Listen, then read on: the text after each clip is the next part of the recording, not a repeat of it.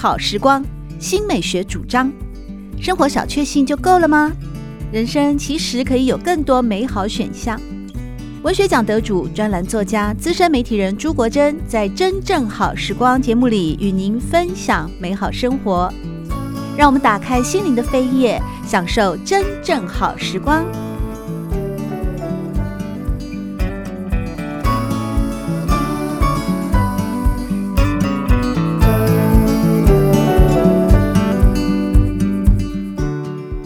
听众朋友们好，欢迎来到真正好时光，我是朱国珍。在今天节目里面，我们邀请到的是作者杜昭莹，和大家分享她的最新散文集《再孤单的岛也有我的热闹》。这本书是杜昭莹跟随丈夫外派到马绍尔群岛的时候所做的许多的关于生活的点点滴滴的感触以及记录。其实，在书里面哦。也是我们节目一开始的时候，张颖有和大家分享了说，你跟先生在前次印尼的外派之后呢，嗯、来到马绍尔群岛，又是夫妻两个人，也因此你有一整个篇幅说两个人的新纪元，哎，这个才真的像是情书吧？这个情书不仅仅是写给马绍尔，也是写给你的另一半了吧？呃，我觉得现在回到台湾来，因为我已经回到台湾将近一年的时间了。我觉得现在回头过去看，这个情书大概是绝无仅有，只能够存在这个小岛上面。我有时候在呃一些演讲的场合里面，或者在跟朋友聊天的时候，我会说，如果今天有谁夫妻感情有一点点问题，疏离呀，哪里不对劲啊？我说，其实最好的方法就是把他们丢到一个小岛上面去，没有退路。当两个人之间没有退路的时候，你第一，要么你就是会起一个革命感情，你就必须要就是两个人要携手合作，共同去面对生活里面所有的难题，因为你找不到第二个人可以来胜任这件事情。嗯，对，那。再来就是说，嗯，你能够做的事情就只有这一些。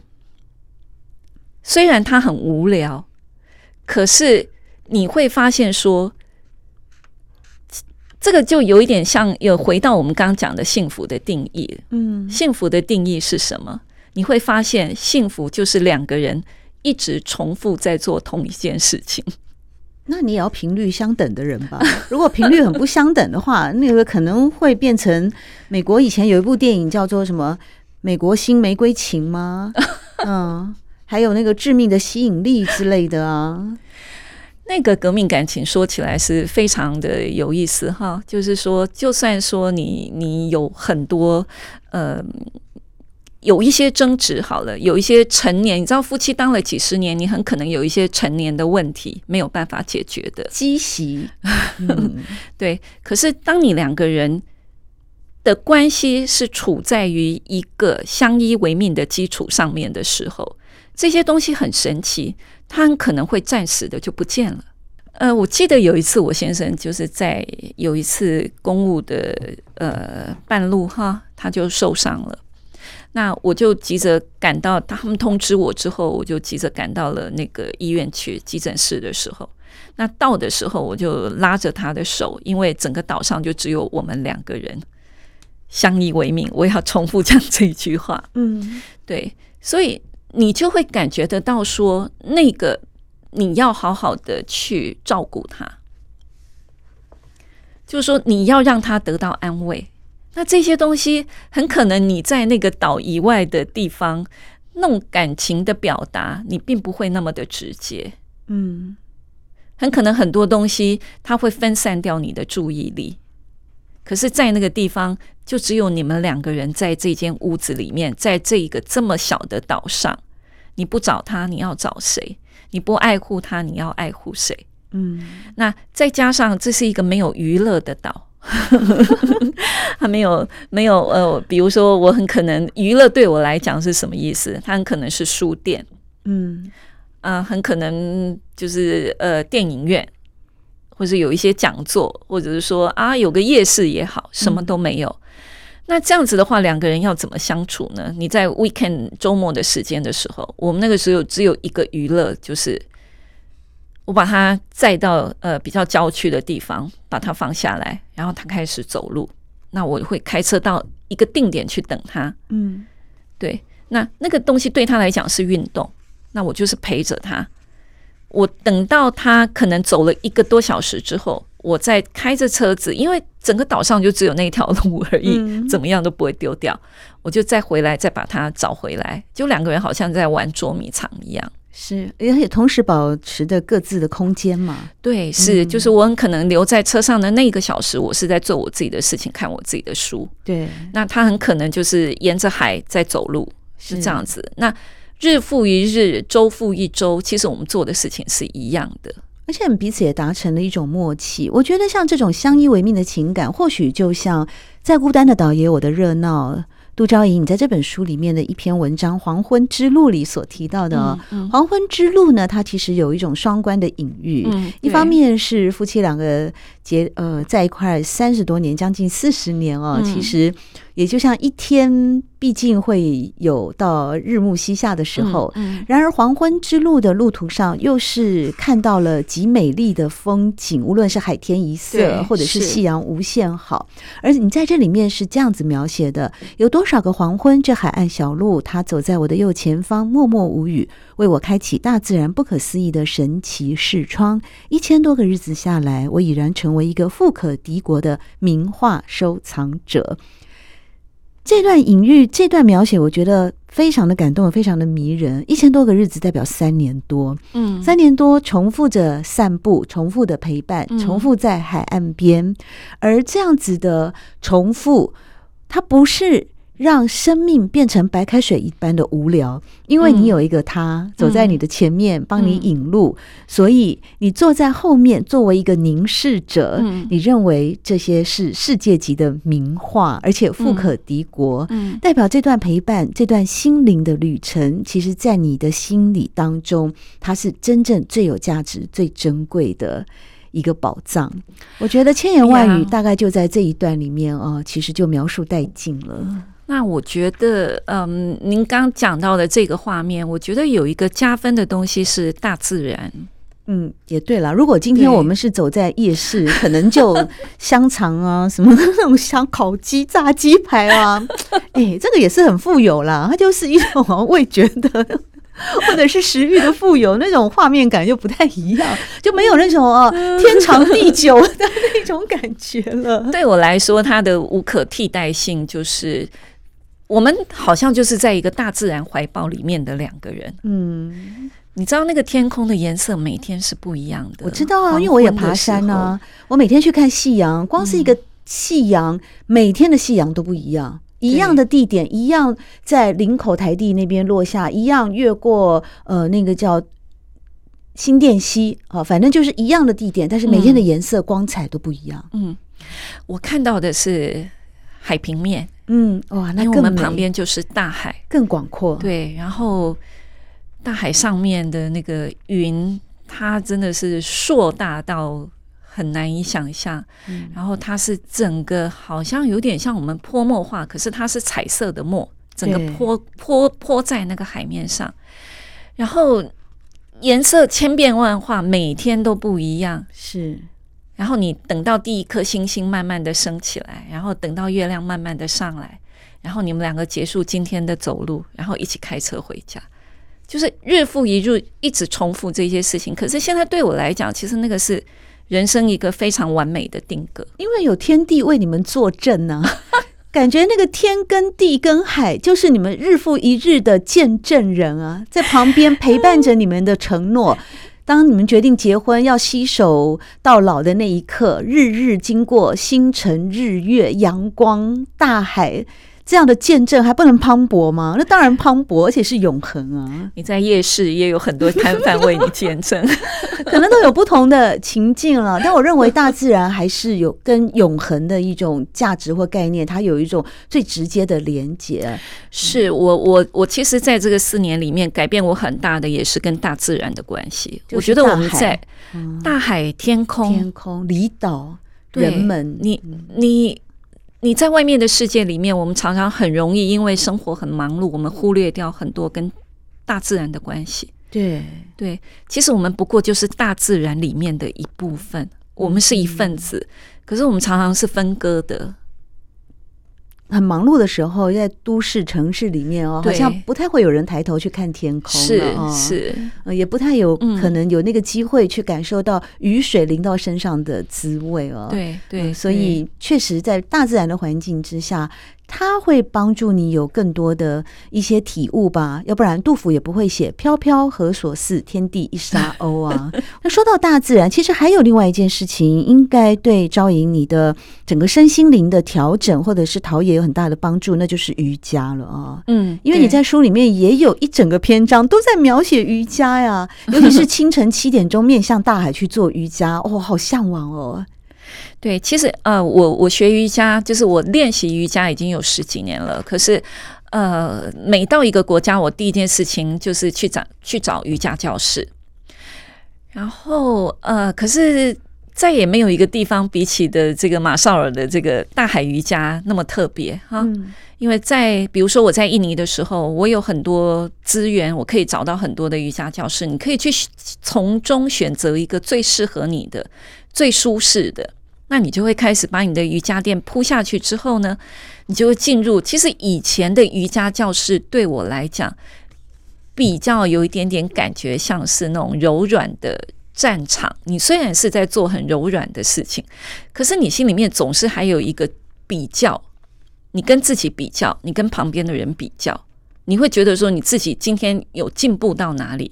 你旁边那个人有时候你不小心偷瞄到一眼，尤其是那个印尼女生，哇，我那个柔软度好厉害，然后你心里面就会想，到底为什么她可以做到这样，而你不行？嗯，可是到了小岛之后，因为她资源没有那么多，我第一个闯进去的瑜伽教室是一个美国阿妈跟一个中国阿妈，他们已经一起做了四年的影片瑜伽。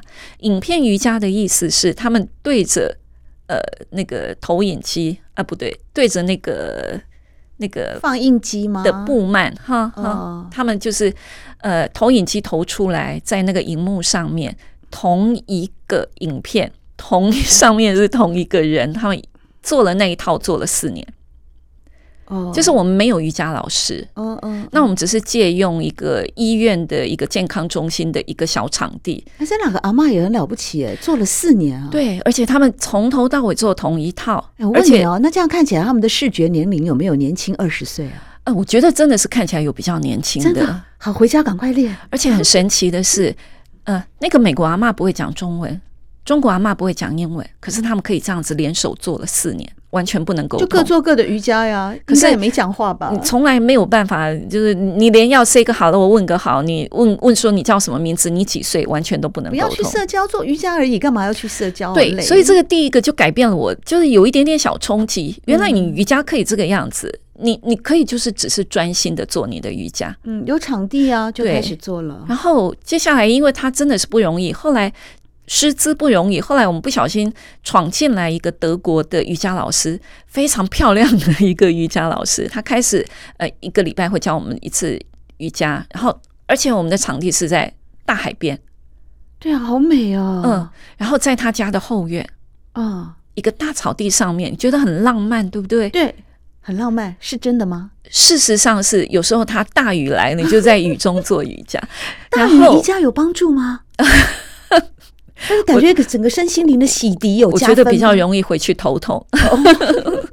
还有就是你会发现说，哦，原来所谓的大自然做瑜伽，其实跟大自然和平共存，不是真的我们想象当中那么浪漫的事情。因为你有很多蚂蚁在你手上爬来爬去，哦，这个就，然后你有很多苍蝇在你旁边飞来飞去，重点是有很多野狗。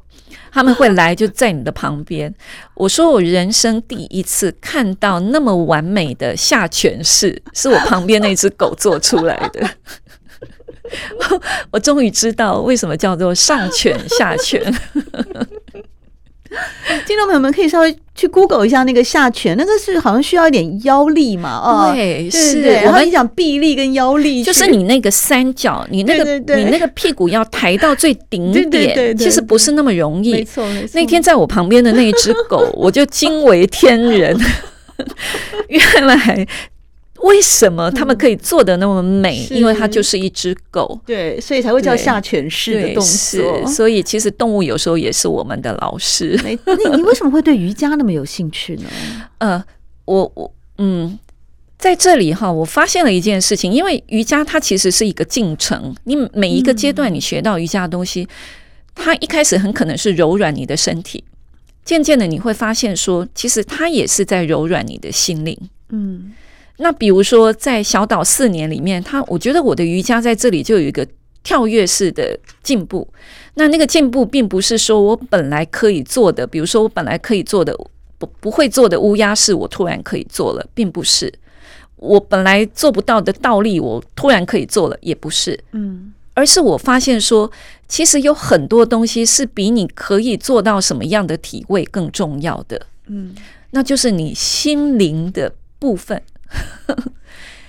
在这里，我学到很多东西，就是比如说随遇而安，对，还有认识自己啊。对你，你有什么样的场地，嗯、你一个垫子打开，你就是那块垫子，就是你的天堂。对，你就是随遇而安。还有就是，它让你真的，你会开始不要去斤斤计较，你自己可以做到什么地步。对。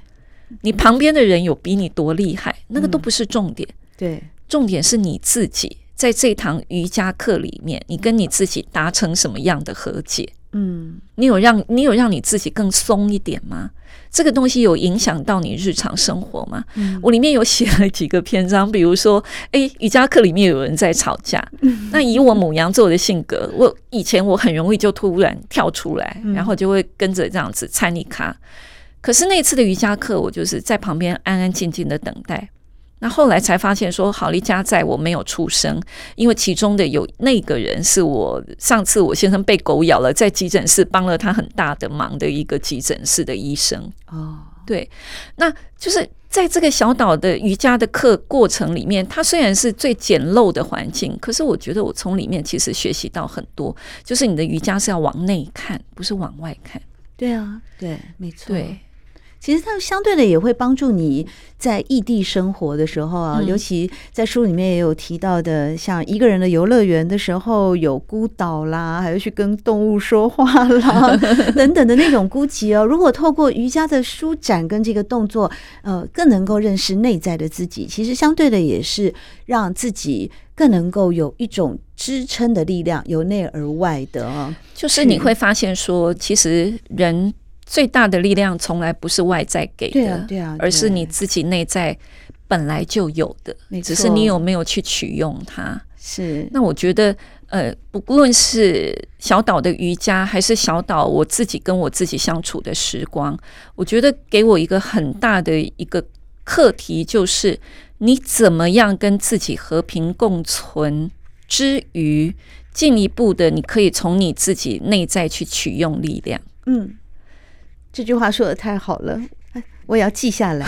从自己的内在去取用力量，不要依靠任何人。不过前面我们聊到啊，这个大自然它所带给你的非常多的启发啊，甚至带给你的力量，带给你的重新认识人生的价值，或者是幸福的价值等等。不仅仅是说在于大自然本身你所存在的处境，有的时候它的那种颜色啦，它的风光啊，也会有一些加分的作用。在书里面有篇文章哦，也更有趣了。你是从提到看到有一天哦，火焰般的那个夕阳的时候，嗯嗯嗯、后来会带出来了一个人，就是马绍尔的选美的还有马绍尔小姐。所以这里面有一个有一个笑话哦，就是呃，说是外岛的民间传说嘛哦，就这个马绍尔小姐她叫李佳跨。是这样念吗？丽佳跨，她是全岛最美丽的女人啊！所以呢，呃，当她在隐蔽的西湖当中沐浴的时候，天空就会突然出现许多美丽的颜色。因此，当地人一旦遇到这种超级美丽的霞光跟夕阳的时候，就会说：“哦，那一定是李佳又在洗澡，丽佳跨那个选美皇后在洗澡了。”所以这段是你后来有见到这个马绍尔的选美皇后吗？呃，其实这个马绍尔小姐哈。他是后来他变成我的朋友，嗯、那因为有一次我跟我先生在海边走路的时候，突然之间一个回头，那是一个非常难忘的经验就是那天我们在走路的时候，因为我是一个非常敏感的人，我就跟我先生说：“今天的海好奇怪，感觉上他们几乎没有在动。你知道海是恒常都在涌动的，对啊，对啊。可是那一天我完全几乎听不到海海涛的声音，一点风也没有，一片叶子都没有在动。我说整个世界好像凝结了一样。”好像什么事情正要发生，那我们两个走到一半的时候，一回头吓了一大跳，整个海边突然之间变成火红一片，嗯，那种红是不可置信的红，好像整个天空就烧起来一样，美到真是你两个人就呆了，就站在那里。可是他也用很快的速度，几分钟之后他就淡掉了。那这个马绍尔小姐跟这个事情的关系是。后来有一次，我们就我就有一次的聚会，我就问她说：“哇，我那天遇到一个奇景，哈，最最美的景应该来问马绍尔最美的女人。问她说，你有没有看到？为什么你们有时候会有这么棒、这么这么这么大的一个惊喜？是不是在常常在生活里面发生？”他就跟我讲了这个小故事。他就跟我说：“呃，这个这个，你刚讲的那个名字，其实是当地一个岛上。”好像叫 A 蹦吧，那个岛上最漂亮的女人。嗯，然后她如果在呃，就是自己躲起来偷偷在洗澡的时候，天地也会为之动容，就是了。是 其实，在书的最后呢，昭颖也有跟大家提到，当你作为大使夫人哦，外派，尤其又经历了疫情期间哦，有四年都在马绍尔，有两年没有办法呃。返乡探亲，在这段漫长哦，甚至有一点呃，算是锁国封闭的状态之中，还有一件事情也是陪伴你度过，嗯、就是烘焙。对，对。呃呃，我烘焙的这部分，我花了两万字把它放在最后的附录上面，对，比你所有的单篇文章的字数都还要丰富。因为其实这个单篇啊，大概有六十篇嘛，哈，它是很很多小小小小的一些生活记录或是小故事。我当初其实是刻意的，因为我之前的那本书二呃《天见花开的声音》，我写了二十四个女人的故事，我觉得那一篇都好长哦。我希望我这个可以用很简单，然后很简洁的。速度让很多人去了解，更加了解马绍尔这个国家。嗯，可是写到附录，写到这个关于疫情跟面包的这个议题，我就欲罢不能了，因为它其实有一点点像是。疫情的一个编年史，嗯、那我用什么来编年？是用我的面包。嗯、我本来是一个对面包完全没有概念的人，我连面粉有哪种种类我都分不清楚。可是我们在锁国的这两年里面，我就是一个初出茅庐的人，就是呃带着一份傻胆，然后我就每天看着呃 YouTube 学，就是在网络上面找老师，每天就是有一点点关起门来练功。然后呢，练了大概一年之后，我就觉得，嗯，我的功力还不错。那时候刚好疫情开始，那我们马绍尔的疫情是一直到我们离开前一个月，他才突然疫情爆发。哦，所以之前都是完全没有，所以我们世外桃源的情况，外面的人。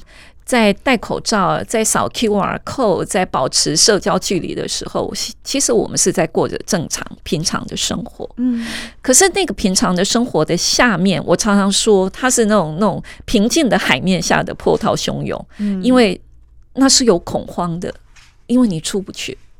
对，你一旦岛上遇到什么事情，你必须离开这座岛，你是出不去的。嗯，对。那怎么样来安这份心？对我自己来讲，就是做面包。你做面包，你可能要花上一天的时间。你要揉面，你要醒面，你要塑形，你要等待。这一天的时间，我所有的事情就是专注在做面包这件事情上面。嗯，你就会觉得整个人就可以安定下来。嗯，那我就日复一日的做，做到某一个程度之后。我就觉得，嗯，我不能够只有喂我们家的先生，喂养我们家的先生，我应该把这个东西分享出去，跟马绍尔人一样。嗯，我就开始送面包。我后来我回想一下哦，我有一次仔细算，我这个两年之内，从我的这个烤箱送出去的面包多到数不清。最受欢迎的是肉桂卷吗？大概有一百多份，数不清，一百多种还是呃。每次的种类不一样，同样一种我很可能就做一个一个一个礼拜，就全部送这个，那就是大到总统，小到我们家的打扫阿姨都吃过你的面包，都吃过。那我们总统很可爱，那因为他们比如说总统夫人非常喜欢我的肉桂卷，是。跟我的 scone 司康，嗯、那他就跟我那总统他就礼尚往来，他有时候总统会拎着一篮的那个椰子，因为他知道我喜欢他们的椰子，嗯、他就拎着一一篮椰子，然后出现在我们家门口开会。好可爱啊！在那里，对，真的很可爱，所以就变成是一个礼尚往来。然后，嗯，就觉得说，好像在这个疫情期间，虽然大家感觉上。就是很平静，可是其实有个东西来安你的心。对。然后后来疫情爆发之后，就变成说我挑了一款卖相很好的面包，看了心情会很好的。嗯。每次如果有人确诊，我就会做了这个面包，然后送到他的门口，然后就按了一个叮咚，然后就离开。离开之后，我就会在我就传一个简讯给他说，请你开门去拿面包。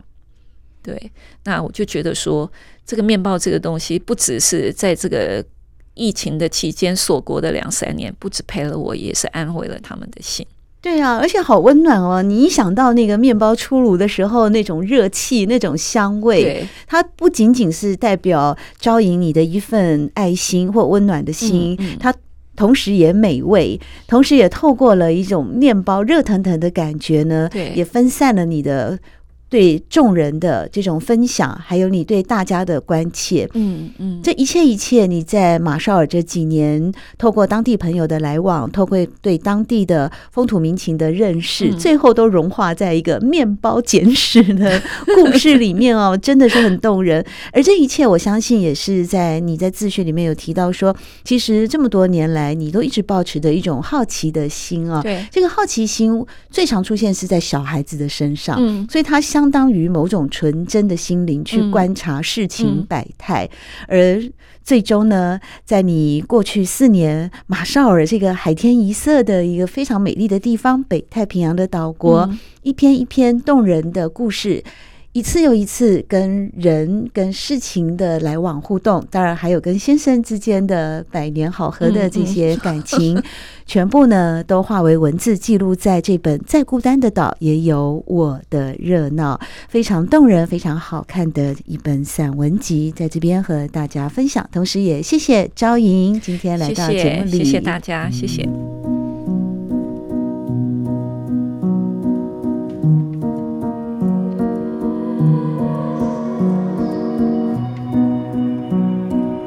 正好时光，每个星期六早上八点钟到九点钟，在汉声广播电台全国联播网播出。节目在广播频道播出之后，也会上传到汉声广播电台的官网。